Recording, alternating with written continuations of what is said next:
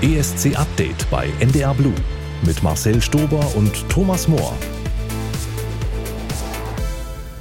Da seid ihr wieder. Herzlich willkommen zu ESC Update. Und da sind auch wir wieder, der Marcel und der Thomas. Ich bin wieder zurück aus Polen. Da war ich ja noch während unseres letzten Podcasts im Juni. Und auch Thomas ist wieder zurück aus dem Urlaub, ganz frisch. Willkommen, gut erholt?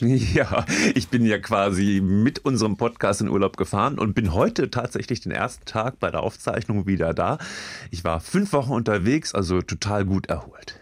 Und wieder Lust auf ESC. Ja, die war auch am 14. Mai da. Lust beim ESC ist bei mir immer da. Die Nachricht dieses Monats, der ESC 2024 kommt nach Malmö. Wo warst du, als du diese Nachricht gehört hast? Ich war tatsächlich am Strand und dann zu dieser typischen Mittagszeit tauchte halt diese Meldung auf. Äh, ja, und dann, das war ja nun wirklich keine große Überraschung. Also das haben wir ja auch beide mehr oder weniger so vorhergesehen. Das waren ja so die ganzen Fakten, die in die Richtung gingen. Was ich nur interessant war, fand, war tatsächlich, dass, ähm, also mein Kumpel hat parallel nach Unterkünften geguckt und am Abend vom äh, 7.7., ja, am 7.7. wurde es verkündet, am Abend vom 7.7. waren sämtliche Unterkünfte in Malmö weg. Jetzt kriegt man, glaube ich, noch ein Hotelzimmer für 2700 Euro die Nacht. Ansonsten ist es alles futsch. Also wer buchen will jetzt, muss warten warten, bis dann die Hotelkapazitäten, die jetzt offensichtlich auch geblockt sind, wieder freigegeben werden. Genau, über all das, auch über die Situation beim Buchen und bei Unterkünften und all das sprechen wir in dieser Folge mit unserer ARD-Korrespondentin Julia Weschenbach in Stockholm äh, und auch natürlich darüber, was für eine Stadt Malmö eigentlich ist. Deshalb nur kurz mal vorab, du warst ja 2013 mm. natürlich beim ESC in Malmö vor Ort. Malmö trägt den ESC jetzt zum dritten Mal aus. Wie hast du es in Erinnerung von damals? Ja, ich habe mir drei Sachen, äh, ich bin tatsächlich ein bisschen gedanklich in Malmö spazieren gegangen in dieser Woche von vor zehn Jahren.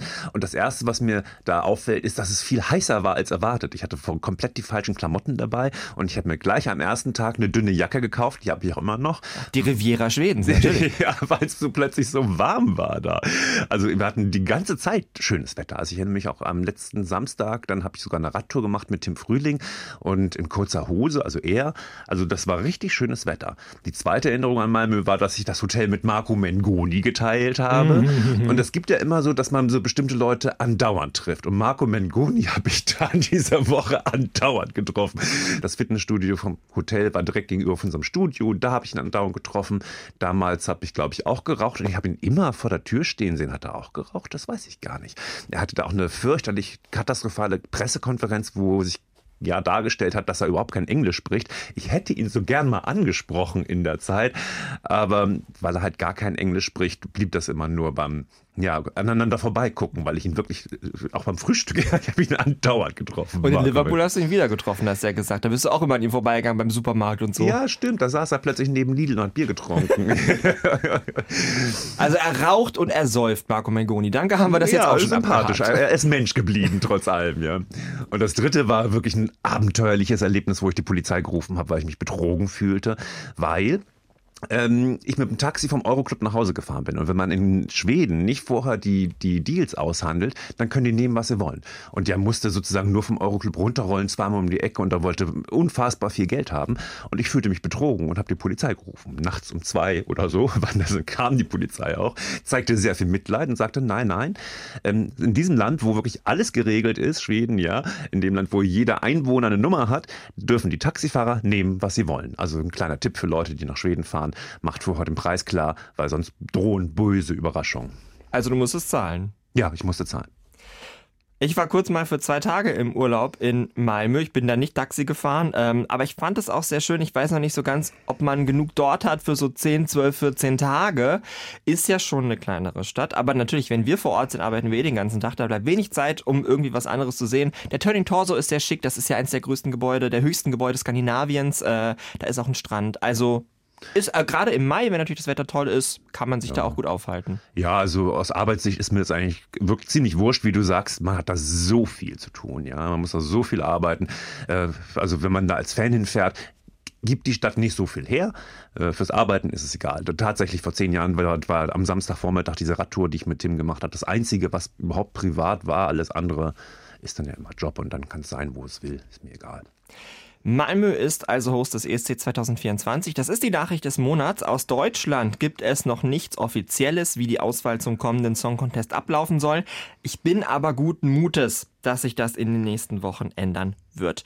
Versprechen kann ich euch das für den Junior ESC. Da wird im nächsten Monat definitiv etwas kommen. Da wird gerade im Hintergrund schon sehr viel gewerkelt. Ich kann schon einmal sagen, es gab ja eine Pressemitteilung, dass NDR und Kika dieses Jahr den Vertreter für Deutschland intern auswählen. Ganz so intern ist es dann vielleicht doch nicht. Mhm. Kann gut sein, dass ihr da bald über was abstimmen könnt, aber mehr dann auf jeden Fall im August. Heute wollen wir diese Ausgabe nutzen, um mit euch zurückzublicken. Malmö war schon zweimal Gastgeber des ESC 1992 und 2013 und heute ist der 2013er ESC dran. Was hast du musikalisch, showtechnisch so für Erinnerungen an damals, außer Marco Mengoni natürlich? Na, Petra Mede natürlich. Also die Moderatorin, es war eine Einzelmoderation, sehr ungewöhnlich. Im Verlauf der letzten 20 Jahre hatten wir von hatten wir zwei, drei, vier, fünf Moderatorinnen, da war es halt nur Petra Mede. Ähm, und die hat es wirklich fantastisch gemacht und vor allem in Erinnerung geblieben ist an der Show ist mir dieser wirklich sehr kreative Interval-Act. Da haben die ja sozusagen in Abstimmungspause so ein Musical aufgeführt, was die Schweden charakterisiert passiert. Und es lohnt sich da nochmal äh, in die Mediatheken zu gehen, sich das anzugucken. Das haben die wirklich toll gemacht. Alle reden nur über Peace, Peace, Love, Love. Das war ein paar Jahre später. Also das war der Interval Act, wo sie dargestellt haben, wie man einen erfolgreichen ESC-Song konstruiert. Auch lustig. Aber diese Charakterisierung der Schweden in diesem Musical, was Petra Mede da gesungen hat, ist wirklich sehr unterhaltsam gewesen. So, showtechnisch das eine. Und das andere, was mir, ähm, also kein Land steht für mich äh, so sehr für das Schlagwort Performance im positiven wie im negativen Sinne kein Jahr wie das Jahr 2013, weil es da so viele tolle Beispiele gibt, was man gut und was man schlecht machen kann. Ich nenne mal ein Beispiel, um das zu belegen. Ähm, äh, seit 2013 haben wir, glaube ich, nie wieder über Farid Mamadov gesprochen. Das ist der Sänger aus äh, Aserbaidschan. Ich glaube, wir reden privat sehr viel über Farid Mamadov, aber ja. ja mit einem absolut mittelmäßigen Song ist er Zweiter geworden, nur weil diese Performance halt so ikonisch war. Ähm, für diejenigen, die das nicht im Kopf haben, aber gleich sind die Bilder wieder da. Also Farid Mamadov stand auf so einem Glaskasten und in diesem Glaskasten war ein Tänzer, der immer seine Bewegung gespiegelt hat. Also sowohl als er auf dem Glaskasten stand, als auch als er daneben runtergesprungen ist und dann tatsächlich wie das Spiegelbild immer seine Bewegung vollzogen hat. Das war sehr eindrucksvoll und sehr kreativ. Ähm, Genau, und hat diesen wirklich äh, mediokren Song auf Platz zwei gehoben. Nur die Performance. Und da kommt eben auch meine These her, dass man mit einer tollen Inszenierung mindestens zehn Plätze plus machen kann, wenn nicht sogar wie bei Farid Mamadov 15 Plätze plus. Negatives Beispiel, total in die Hose ging Ryan Dolan. Ähm, das ist der Och, irische der hatte Sänger. Trommeln. Ja, ja, eben. Also dieser Song, den habe ich anschließend noch echt oft gehört. Ne? Only Love Survives und so. Der hat auch toll gesungen, hat eine ganz klare, hohe, helle Stimme. Aber dieses Liebeslied, das ist so martialisch inszeniert worden mit diesen Trommlern, die riesige Tattoos hatten. Ähm, er selbst hatte auch so Leder an. Also da haben sie wirklich in die falsche Kiste gegriffen, um diesen Song ähm, zu präsentieren, der hätte viel mehr verdient. Wieder mal so ein letzter Platz, der es nicht verdient hat. Also da, da tat er mir richtig leid. Es war ja auch das Jahr von einem Weltstar. Mm, Bonnie Tyler. Ja, ja, das war so die Phase. Ne? Im Jahr davor hatte, hatte UK Engelbert Humperdinck geschickt, hatten nicht allzu viel Erfolg damit. Und dann haben sie halt Bonnie Tyler ins Rennen geschickt, die auch nicht viel besser abgeschnitten hat. Ja, es ging so ein bisschen da immer auch um sie, aber ja, also sie war da auch schon auch karrieremäßig und auch so von der Persönlichkeit ein bisschen verblasst. Da konnte sie nicht an alte Leistungen der 80er Jahre anknüpfen. Wir wollen zurückschauen auf den ESC 2013 mit euch. Thomas und ich haben unsere Top 8 der Songs aus dem Finale von Malmö 2013 gewählt. Wir haben also ganz klassisch die Finalsongs, die uns am besten gefallen haben, bewertet mit 12, 10, 8 Punkten und so weiter, wie man das beim ESC so macht. Die besten 8 präsentieren wir euch jetzt. Man muss aber sagen, Thomas, also so ganz gemeinsam ist diese Top nicht entstanden. Nee, da ist es schon interessant, ne? Also für mich war dann auch interessant zu sehen, einerseits wie unterschiedlich die Geschmäcker sind und nach 10 Jahren ist dann das tatsächlich so unterschiedliche Songs überleben aus unterschiedlichen Gründen, ja. Es sind gar nicht so die erfolgreichen Songs, sondern ähm, die sind dann ja auch irgendwann auch alle so ein bisschen totgespielt. Ne? Ich will da nichts vorwegnehmen, aber ich sag mal, Farid Mamadov ist äh, zum Beispiel auch nicht auf Platz als Platz zwei in unseren Top Ten. Und da bilden sich dann halt so auch ja, aus unterschiedlichen Playlists und so verschiedene Favoriten raus, die gar nicht unbedingt was mit dem endgültigen Ausgang dann zu tun haben, weil man sich dann nach zehn Jahren doch tatsächlich davon entfernt hat. Und da zählt dann einfach der persönliche Geschmack und der ist bei uns beiden halt ziemlich unterschiedlich. Wir reden über diese ganzen Songs, die wir euch jetzt spielen. Acht Stück sind es und wir starten in die Sendung mit dem Titel, der von mir sieben Punkte bekommen hat. Der Song des Gastgebers Robin Schernberg mit You. Und das passt ja super, denn danach hört ihr Teil 1 unseres Interviews mit Julia Weschenbach, unserer Korrespondentin in Stockholm. Hey, do you remember how we would stay up all night talking about our destiny? And I play the piano, and you would strum on your guitar. Those were the days, if only you could see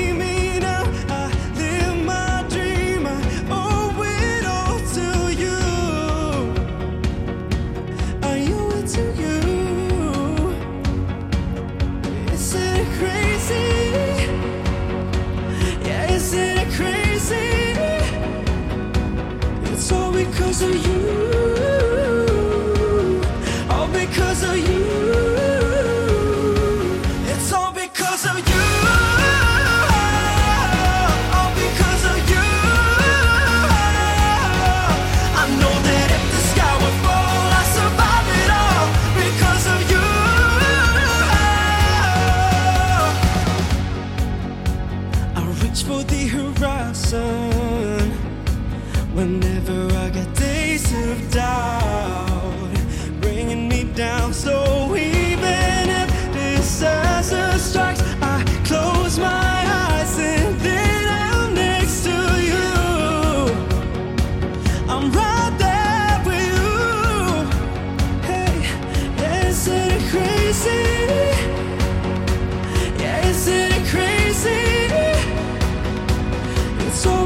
All because of you.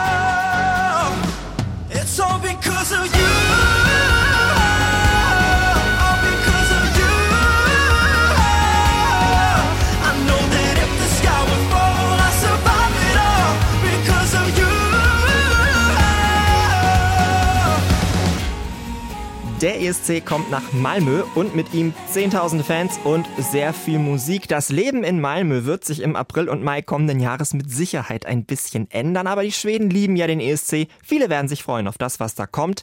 Malmö ist das Tor nach Schweden, ganz im äußersten Südwesten gelegen. Eine Brücke verbindet Malmö mit Dänemark. Und wir wollen mal über den Charakter dieser Stadt sprechen. Und zwar mit unserer Schweden-Korrespondentin Julia Weschenbach in Stockholm. Hallo, liebe Julia. Ja, hallo Marcel. Julia, ich weiß von dir, du hast lange in Kopenhagen, in Dänemark gearbeitet und gelebt. Wann warst du das letzte Mal nebenan in Malmö? Es ist tatsächlich schon ein paar Jahre her, obwohl ich, wie du schon sagst, genau nebenan gelebt habe und es von da aus ja wirklich nur ein Katzensprung ist. Und ich habe es aber von da immer in äh, sehr guter Erinnerung. Also ist so eine überschaubare, gemütliche Stadt, wenn man aus Kopenhagen kommt. Schon Anfang Juli haben wir die Gastgeberstadt des ESC erfahren. Das ist total früh. Ich erinnere mich an Liverpool. Ich glaube, das war Oktober, dass wir das gehört haben. Jetzt Anfang Juli. Ich finde, das Boah. spricht für die Erfahrenheit des schwedischen Fernsehens, dass das ja jetzt auch nicht zum ersten Mal ausrichtet. Würdest du mir dazu stimmen, dass das so professionell da einfach abgearbeitet wird? Ja, absolut. Ich glaube, das ist auf jeden Fall ein Grund. Die ähm, Schweden haben den ESC ja jetzt schon so oft ausgerittet. Die haben ja siebenmal gewonnen insgesamt. Die haben schon einen Überblick darüber, was mögliche Austragungsorte sind und so weiter. Und äh, die Vorentscheide sind ja hier in Schweden auch extrem groß und beliebt. Also man hat Erfahrung mit Events und weiß genau, was gebraucht wird, glaube ich. Und dann ist es, glaube ich, aber auch so eine Art Pragmatismus noch dabei. Ne? Je schneller man die Entscheidung fällt, desto schneller kann man dann auch mit der Vorbereitung beginnen. Ich weiß auch, wir haben Lorraine in, in Liverpool getroffen und während die das Interview gemacht haben, standen wir draußen irgendwie mit einer Maskenbildnerin und ihrem Manager oder so. Und da haben wir tatsächlich schon angefangen zu überlegen, in welcher Stadt könnte der ESC denn sein, wenn Lorraine gewinnt. Und das Schöne ist, die beiden haben fröhlich mitspekuliert. Also ich glaube, man war sich da total sicher, dass man diesen ESC holt. Malmö hat sich beworben mit drei anderen Städten um die Austragung. Man liest jetzt aber, eigentlich konnte es nur Malmö werden. Was waren denn die drei anderen Städte? Was war das Problem mit dem Rest?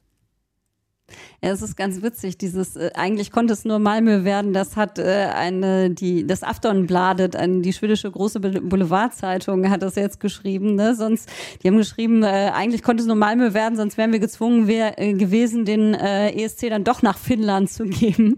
Ähm, es es war so ein bisschen, das glaube ich, ein bisschen ungünstiger Zeitpunkt. Es hatten sich ja beworben Stockholm, Malmö, Göteborg und äh, Örnsköldsvik, äh, ein kleiner Außenseiter und in äh, Göteborg da war ziemlich schnell klar, die haben nicht die Arena dafür, das hält das Dach, das ist ja immer so eine Frage beim ESC und äh, Örnsköldsvik äh, einfach viel zu schwierig erreichbar. Das liegt äh, relativ weit nördlich von äh, Stockholm, da gehen so ungefähr zwei Flüge am Tag hin. Äh, da gibt's auch nicht wirklich Hotelzimmer. Also es stand schon ziemlich früh zwischen Stockholm und Malmö. Und wir hätten natürlich vom ARD-Studio in Stockholm lieber äh, Stockholm gesehen.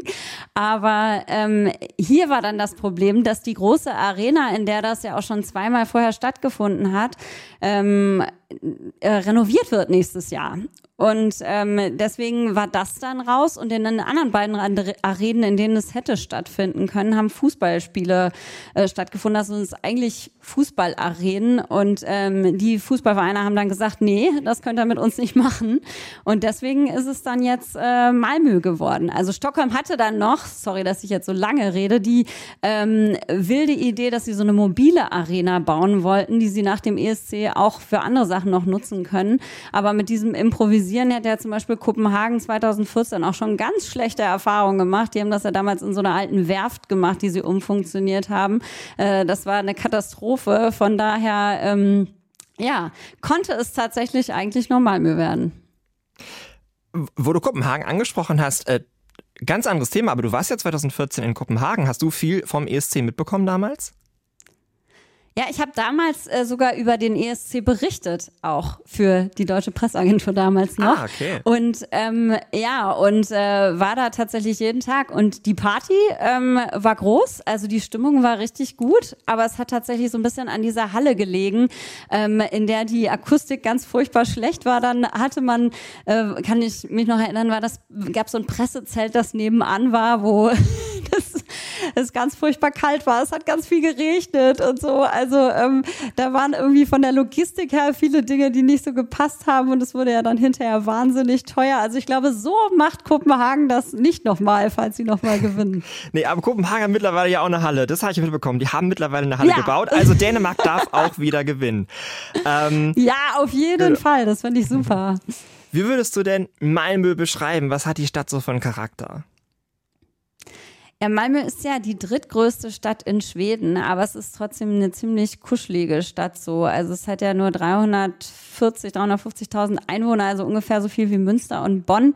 Liegt ganz im, im Süden von Schweden, ja, an der Ostsee und war früher so eine Industriestadt. Also hat heute auch noch ein paar Probleme mit Kriminalität und hoher Arbeitslosigkeit und versucht aber dieses Image loszuwerden. Und für ähm, Besucher ist es tatsächlich so eine richtig schöne, gemütliche Stadt mit so einem historischen Kern. Da gibt es so einen ähm, schönen Marktplatz, da gibt es aber auch viel moderne Architektur, da gibt es viele gute Restaurants und ähm, Bars, so kleine Bars. Das ist echt eine entspannte, schöne Stimmung als Besucher, finde ich. Ist denn da auch was los? Kann man da weggehen? Kann man da was erleben? Oder werden da die Bürgersteige ja, hochgeklappt? Ja, also so ein bisschen, es ist natürlich nicht wahnsinnig groß. Es ist schon klein und gemütlich, aber es ist eine sehr junge Stadt und äh, wird auch immer beliebter bei jungen Menschen, auch weil es äh, so nah an Kopenhagen liegt. Es ist ähm, eine Fahrradstadt und da kann man schon auch abends weggehen. Und ich glaube, äh, da muss man sich beim ESC jetzt keine Gedanken machen. Also wenn der ESC da ist, dann wird da richtig was los sein. Ähm, und an den Strand kann man ja zum Beispiel da auch gehen. Also das, äh, das ist eine nette Stadt. Danke, liebe Julia, für hier. Wir sprechen gleich weiter, aber erstmal hier unser Platz 7, der Beitrag aus der Ukraine 2013, Gravity von Slata Onjevic.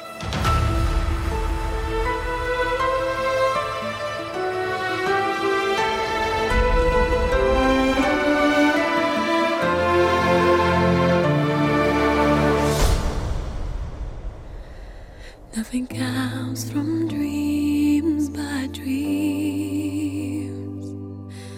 Still, you believe in wonder. Something happens and it seems like a strike of thunder. Nothing comes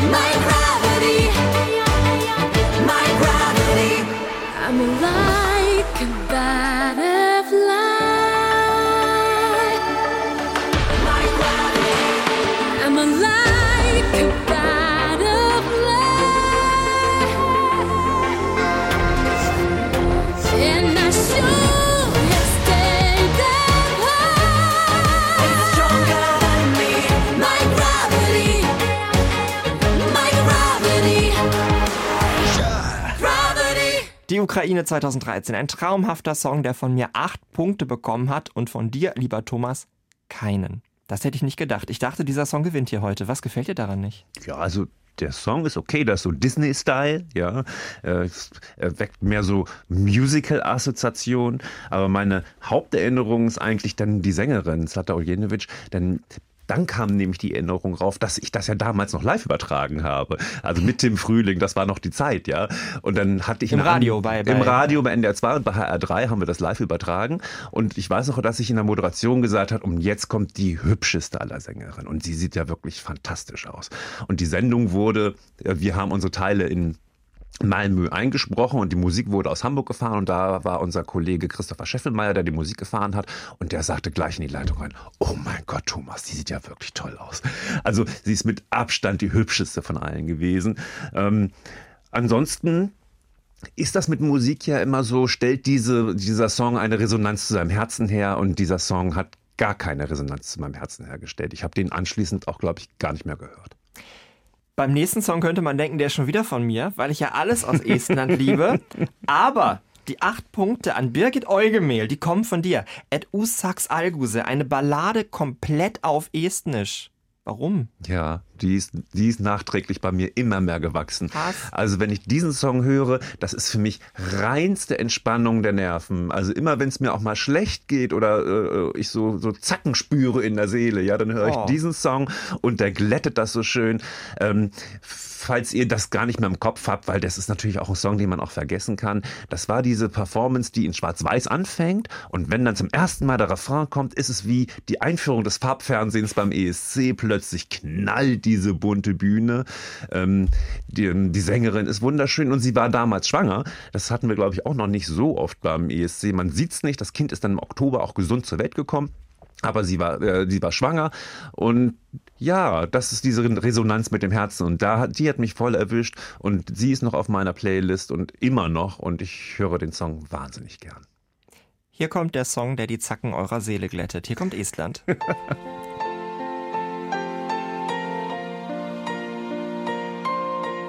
Mä mälettän veel, kui tuli mu hinget jääda. See tunne nii suur, samas nüüd seisan ma teel, vaadates südame sisse. seal viliseb tuul, aga tean, ma tean, kõik võib muuta heaks. Iga uks, mis kord sulgub, see avaneb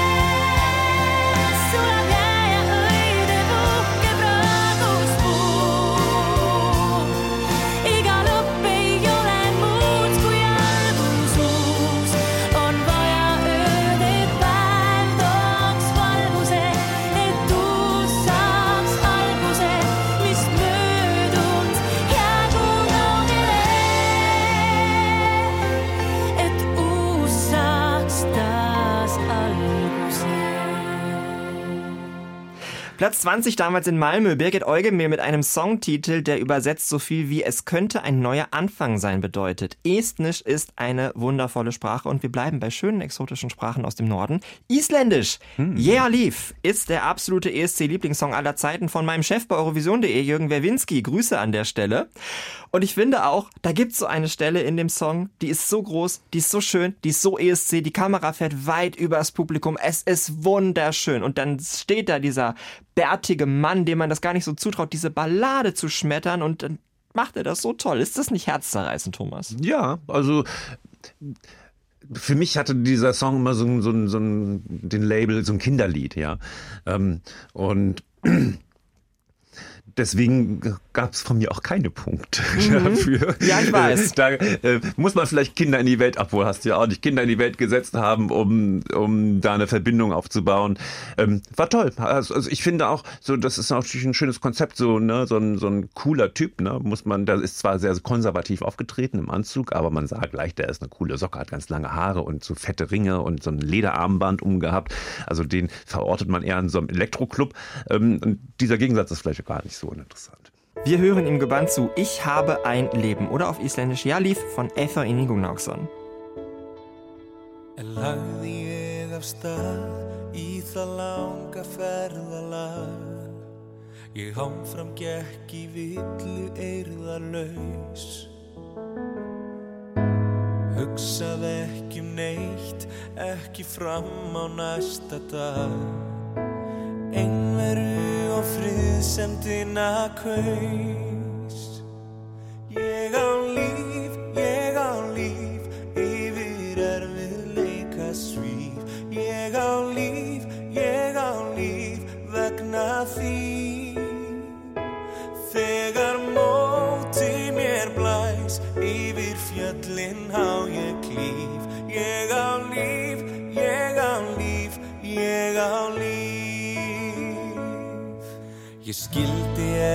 Ástina sem öllu reyfir við.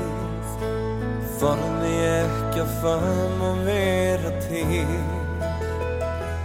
Fann sem mætti ekki skilin að opna huga minn og hleypa bjartri ástinni þar inn Ég á líf, ég á líf Ég á líf, ég á líf vegna því. Þegar móti mér blæs yfir fjöllin á ég klíf Ég á líf, ég á líf vegna því. Og ég trúi því. Já, ég trúi því. Kanski opnast farar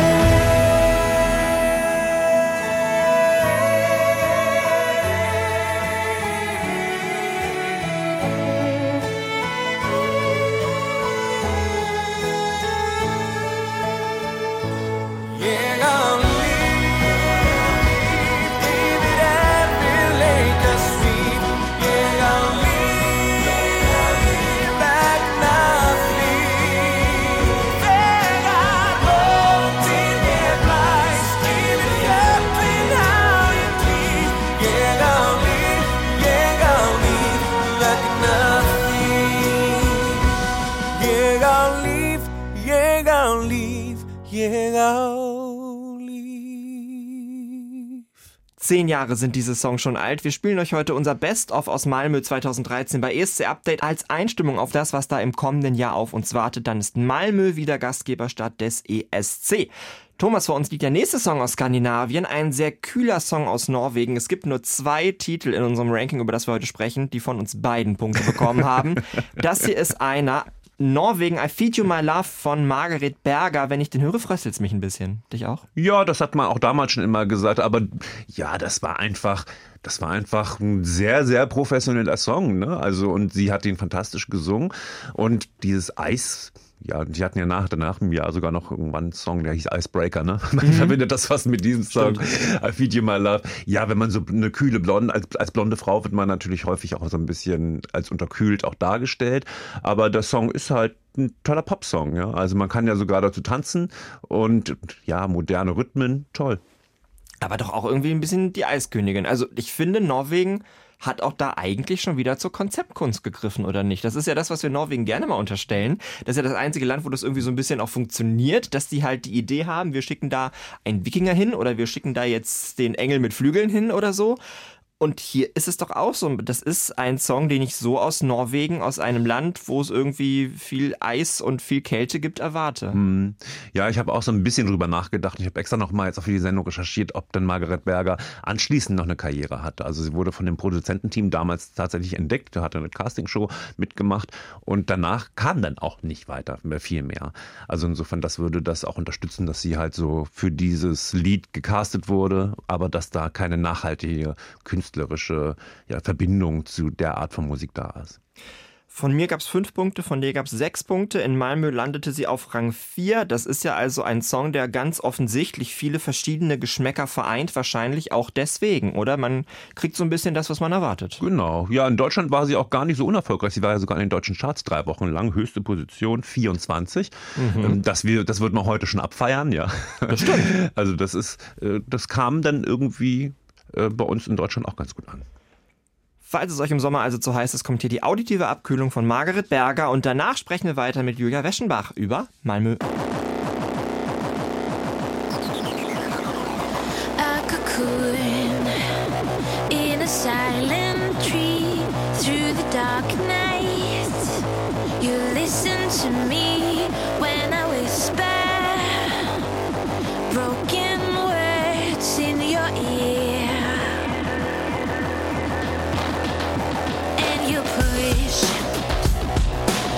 push me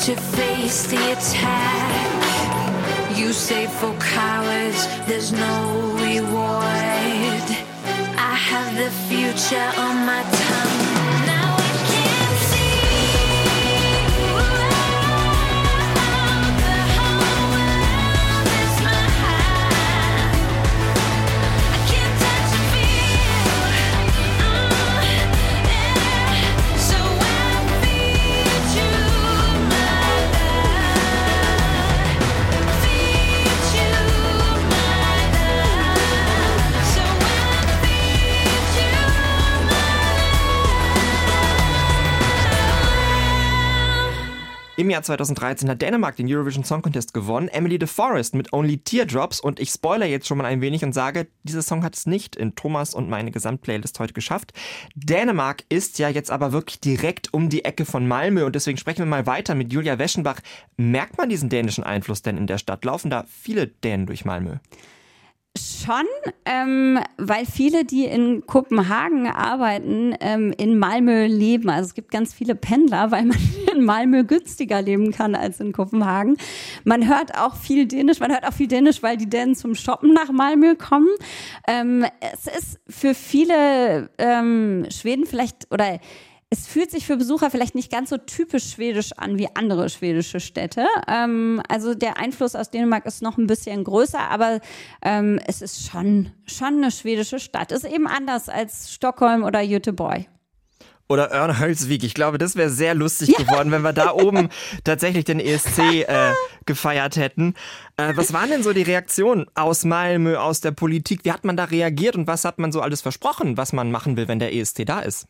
Diejenigen, die damit zu tun haben werden, haben halt versprochen, dass es, ähm, dass es super klappen wird alles erstmal, ne, dass man hat da eine gute Infrastruktur, es ist ähm, nachhaltig, weil es die Arena schon gibt, es ist gut erreichbar ne, für Besucher aus Europa, die ja dann zum Beispiel nach Kopenhagen fliegen können. Ähm, und man hat auch äh, den Einwohnern und Einwohnerinnen von Malmö versprochen, dass sie ein Teil der Party werden können. Also dass es auch ne, ein Fest für sie ist, ein großes ähm, Musikfest, das man dann feiern will.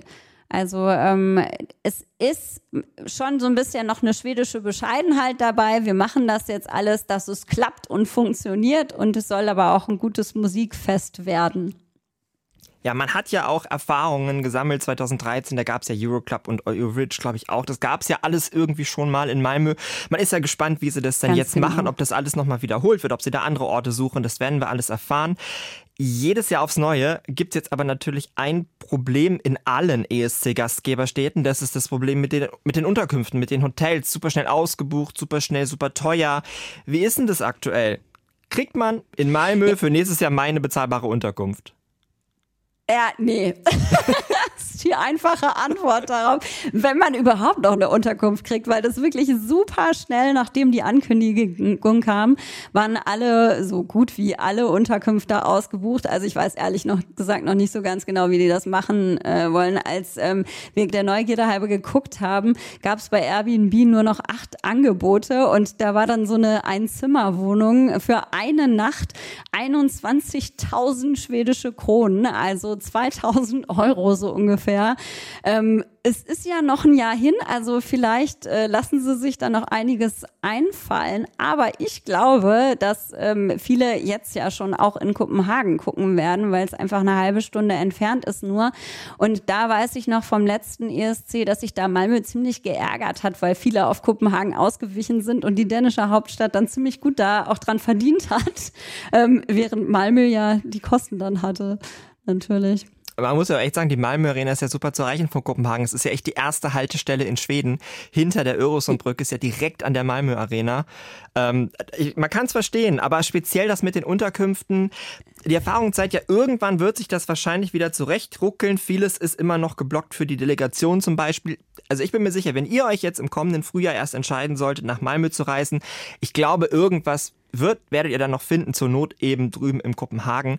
Ähm, aber wie teuer ist denn eigentlich Schweden im Allgemeinen und gerade vielleicht auch so im, im nordeuropäisch-skandinavischen Vergleich? Ja, eigentlich ist es ähm, im Moment ganz gut, wenn man als Besucher nach Schweden kommt, tatsächlich, weil die äh, Krone so rekordschwach ist. Ähm, also ähm, als Eurozahlerin und Eurozahler ähm, kommt man da momentan ganz gut zurecht, obwohl das so ein bisschen ähm, auch so, eine, so ein zweischneidiges Schwert ist, weil die Inflation auf der anderen Seite relativ hoch ist. Es kann sich natürlich alles noch bis, ähm, bis nächstes Jahr wahnsinnig ändern. Es ist äh, insgesamt natürlich nicht das billigste Reiseland. Ähm, Alkohol ist ziemlich teuer, Restaurantbesuche sind auch ziemlich teuer, aber äh, wenn die Krone noch ein bisschen schwach bleibt, dann ist es äh, für uns äh, aus der Euro-Region auf jeden Fall ähm, nicht so teuer wie sonst. Ich meine, dass ich mich beim ESC 2013 an einen Gag erinnern konnte von der Moderatorin Petra Miede, die äh, mehr oder minder sinngemäß meinte, ja, aber beschwert euch nicht darüber, über die Preise. In Norwegen ist es noch teurer. Ähm, und das können, wir, das können wir gleich als Überleitung nehmen, weil Petra Miede hat diesen ESC ja zweimal moderiert. 2013, 2016. Ganz viele fanden sie ganz großartig, mich eingeschlossen. Gibt's schon so Spekulationen in Schweden, wer denn 2024 ran können dürfte? Ja, und der, äh, der Mons Selmerlöw damals, den fand ich ja auch gut. Den fand ich auch ziemlich äh, sympathisch. ja. Also, Der hat mich überrascht, wie gut er das moderiert hat tatsächlich. Hätte ich nicht gedacht. Der war auch sehr gut. nee, ich, Ich auch nicht. Ähm, es gibt natürlich Spekulationen, aber die sind bisher tatsächlich noch nicht so wild. Es hat ähm, der, äh, der Fernsehmoderator, den man in Deutschland wahrscheinlich nicht so kennt, Anasch äh, Lundin, der ähm, hat aber 2000 schon mal ähm, den ESC in Stockholm ja moderiert und der hat äh, auf Instagram schon mal angeboten, er würde es wieder machen, nur einen neuen Anzug müsste er sich dann dafür kaufen. ähm, und meine Kollegin äh, Linnea, unsere deutsch-schwedische Produ Producerin hier im Studio, die hat auch schon einen persönlichen Tipp. Die sagt nämlich, das werden ähm, Farah Abadi und ähm, Oscar Sia, ähm, die hier in Schweden den Vorentscheid schon mal zusammen moderiert haben, Melodiefestivalen. Und ähm, die selber, also die ganz viel ESC-Erfahrung haben, die auch schon gesagt haben, wenn wir gefragt werden, dann machen wir es. Und äh, die auch vielleicht ein ganz gutes Duo wären, weil das äh, ne, Mann, Frau und auch ein diverses Duo. Also Farahs Eltern sind Einwanderer aus Pakistan gewesen. Oscar ist, ähm, lebt seiner Homosexualität total offen aus. Also das wäre irgendwie so ein ganz netter Mix für den ESC. Ähm, glaubt äh, Linnea und glauben wir, aber mal gucken, wer es wird. Ich will mich da gerne anschließen. Ich habe die beiden erlebt. 2022 haben die das Melodiefestival gemacht. Da war ich beim Finale in der Friends Arena und ich kann mich da auch noch sehr gut dran erinnern. Vor allem an Oskar Zier, wie der mit seinem roten Anzug immer durch die Gänge gelaufen ist, äh, von einer Moderationsposition zur nächsten. Das war sehr witzig und die haben das echt, echt schön gemacht, auch wenn ich natürlich quasi nichts verstanden habe, aber die schienen zumindest sehr sympathisch zu sein. Und wenn das mit dem Englisch einigermaßen hinhaut, das ist ja, glaube ich, bei fast allen in Schweden, so die da irgendwie große Shows moderieren, könnte ich mir vorstellen. Äh, dann, warum nicht? Also auch auf jeden Fall eine gute Perspektive. Vielen Dank. Ja, finde ich auch. Das war auf jeden cool. Fall schön. Genau, also ich freue mich auf jeden Fall jetzt noch viel mehr auf Malmö und äh, ich hoffe, dann sehen wir uns in dieser schönen Stadt wieder. Ich danke dir erstmal, Julia. Liebe Grüße nach Stockholm. Ja, ich freue mich drauf.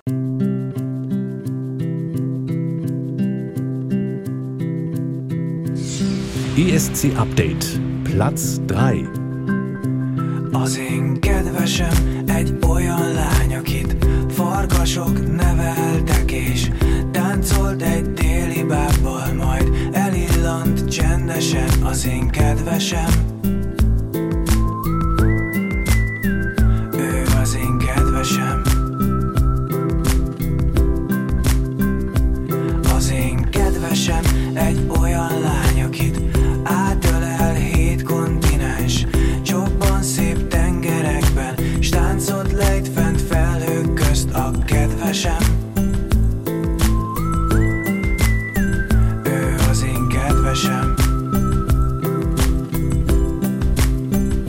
Mert nekem nincs most más Csak a kedvesem, az én kedvesem. Ő bárhol jár Az úgy jó nekem, az úgy jó nekem. Mert mindig rám talál Az én kedvesem, az én kedvesem. Úgy dúdolnám Ez így jó nekem, ez így jó nekem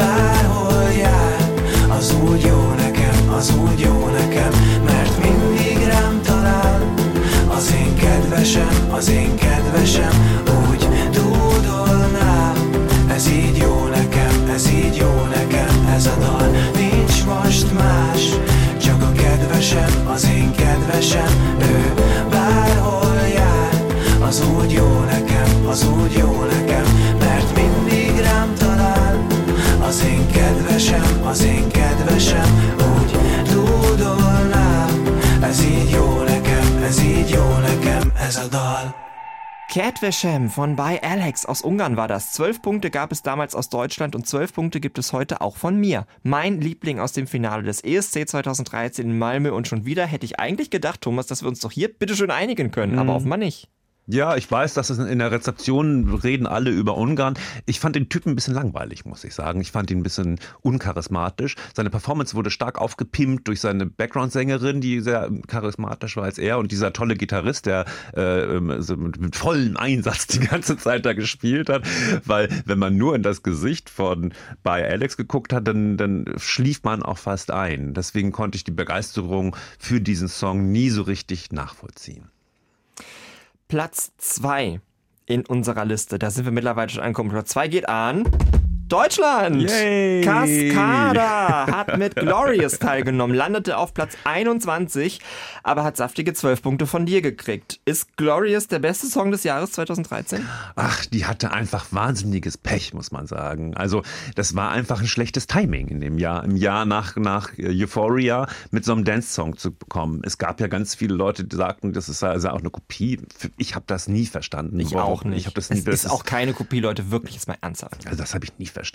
Unterm Strich muss ich sagen, dass ich bis Malmö mit dem Song viel Spaß hatte und auch in der Zeit danach viel Spaß mit dem Song hatte. Es ist halt eine tolle Dance-Nummer. Und dann hatte natürlich Natalia Holler auch noch Performance-Pech, weil ähm, sie stand auf so einer Treppe, auf so einer Metalltreppe und geplant war, dass diese Metalltreppe komplett im Nebel verschwindet, dass sie sozusagen auf dieser Nebelwolke wie auf einer Wolke steht zu Anfang des Songs, bloß irgendwie durch die Klimaanlage und so hat das alles überhaupt nicht geklappt. Sie stand halt auf dieser Metalltreppe und das sah halt ein bisschen ungeschickt auch aus. Ähm, das war und, und gesungen hat sie an dem Tag auch nicht so gut und dann haben sie für die Live-Version noch eine Version, für den Live-Auftritt noch eine Version genommen, die, die auch nicht so ist wie die CD-Version, eine, eine andere. Also sie hatte da rund um den Auftritt ein bisschen viel Pech. Ich finde, der Song hat einen viel, viel besseren Platz verdient.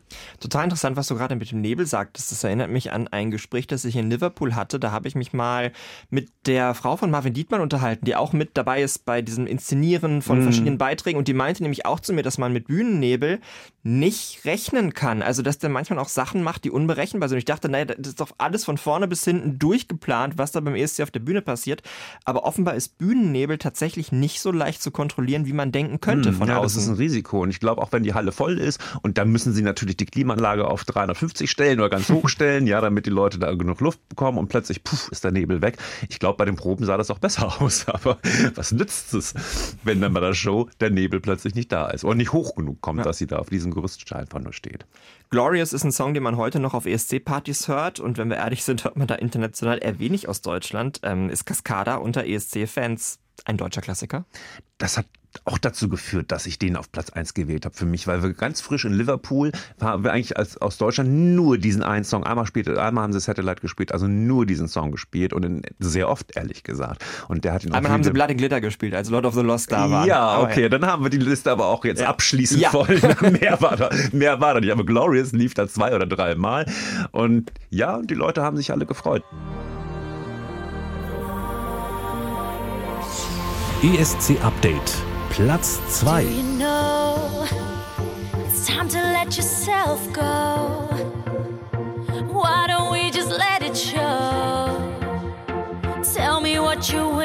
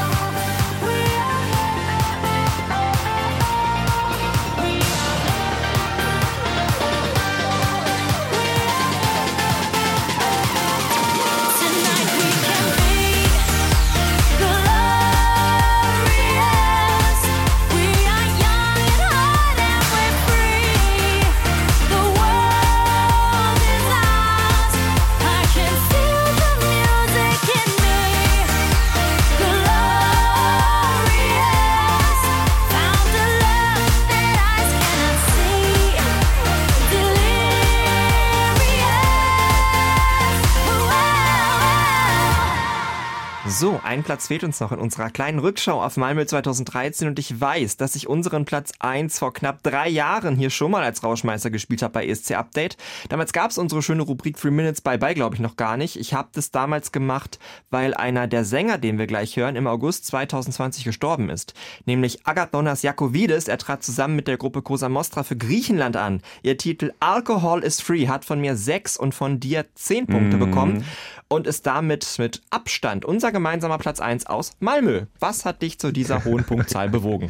Ja, was rauskommt, wenn es so gemittelte Ergebnisse Ja. gibt, ne? Also, wo dann, also wirklich sehr überraschend. Ähm, auch hier die Performance. Ja, also ich muss sagen, das ist für mich ein weiteres Beispiel immer dafür, wie man eine Band-Performance machen kann. Cosa Mostra äh, haben ja mit diesem alten griechischen Folkloristen zusammen ähm, da was erarbeitet und für mich gilt das tatsächlich immer als Rohbeispiel dafür, wenn du so eine coole Band hast. Und diese Cosa Mostra Band, die ist ja wirklich, guck dir die an und guck dir Videos von denen an.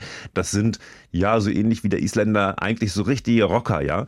Und die haben nicht gesagt, hey, nee, wir wollen hier durch unsere Musik glänzen und stellen uns nur hin und äh, gucken in die Kamera und das muss reichen. Die haben sich einer kompletten Choreografie unterworfen, sag ich mal. Ne? Und dann, dafür müssen, finde ich, Bands bereit sein, ähm, so ähnlich wie das Slowenien auch dieses Jahr gemacht hat. Also die müssen bereit sein, auf dieser Bühne zu performen. Und was sie da abgeliefert haben, es gab ja so, ja, abgewandelte Trickkleider, dann leuchteten die Kostüme, die sind nach vorne gelaufen und zurückgelaufen und dann haben sie auch noch Setaki getanzt und, und diese, dann diese mitreißende Musik, es ist ja ein toller Partysong. Also das ist für mich eine Band-Performance, wie sie beim ESC funktioniert und sie hat ja auch gut funktioniert. Danke dir, Thomas, für heute. Danke euch fürs Zuhören. Die nächste Ausgabe von ESC Update erwartet euch am 26. August auf NDR Blue in der ARD Audiothek und da, wo ihr gerne eure Podcasts hört. Und jetzt stoßen wir an mit euch auf eine tolle ESC-Saison. Alkohol is free. Macht's gut. Ciao. ESC Update. Platz 1.